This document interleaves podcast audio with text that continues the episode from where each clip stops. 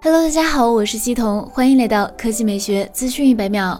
据最新爆料，苹果公司正在开发一款类似 Switch 的游戏机。也许不少人会认为，苹果的 iPhone 和 iPad 系列已经搭载了性能强大的芯片组，可以畅玩游戏大作。苹果推出游戏机类产品似乎没有必要。不过，苹果的移动设备并不是面向游戏玩家的，因此即使硬件能力较强，iPhone 和 iPad 的设计并没有强大的内部冷却系统，因为苹果优先考虑的是外形因素。苹果还在开发一种新的 SoC，而且并不是 A 系列或者是 M 系列芯片组。此前有爆料者称，苹果正在开发一组基于 ARM 的游戏机，但搭载 A 系列芯片，而不是一款全新的芯片。这款便携式游戏机的 SoC 将提供增强的 GPU 性能，并提供光线追踪。支持爆料还称，苹果正在与著名的游戏开发商育碧进行谈判，可能是为了给 Apple Arcade 带来独家游戏。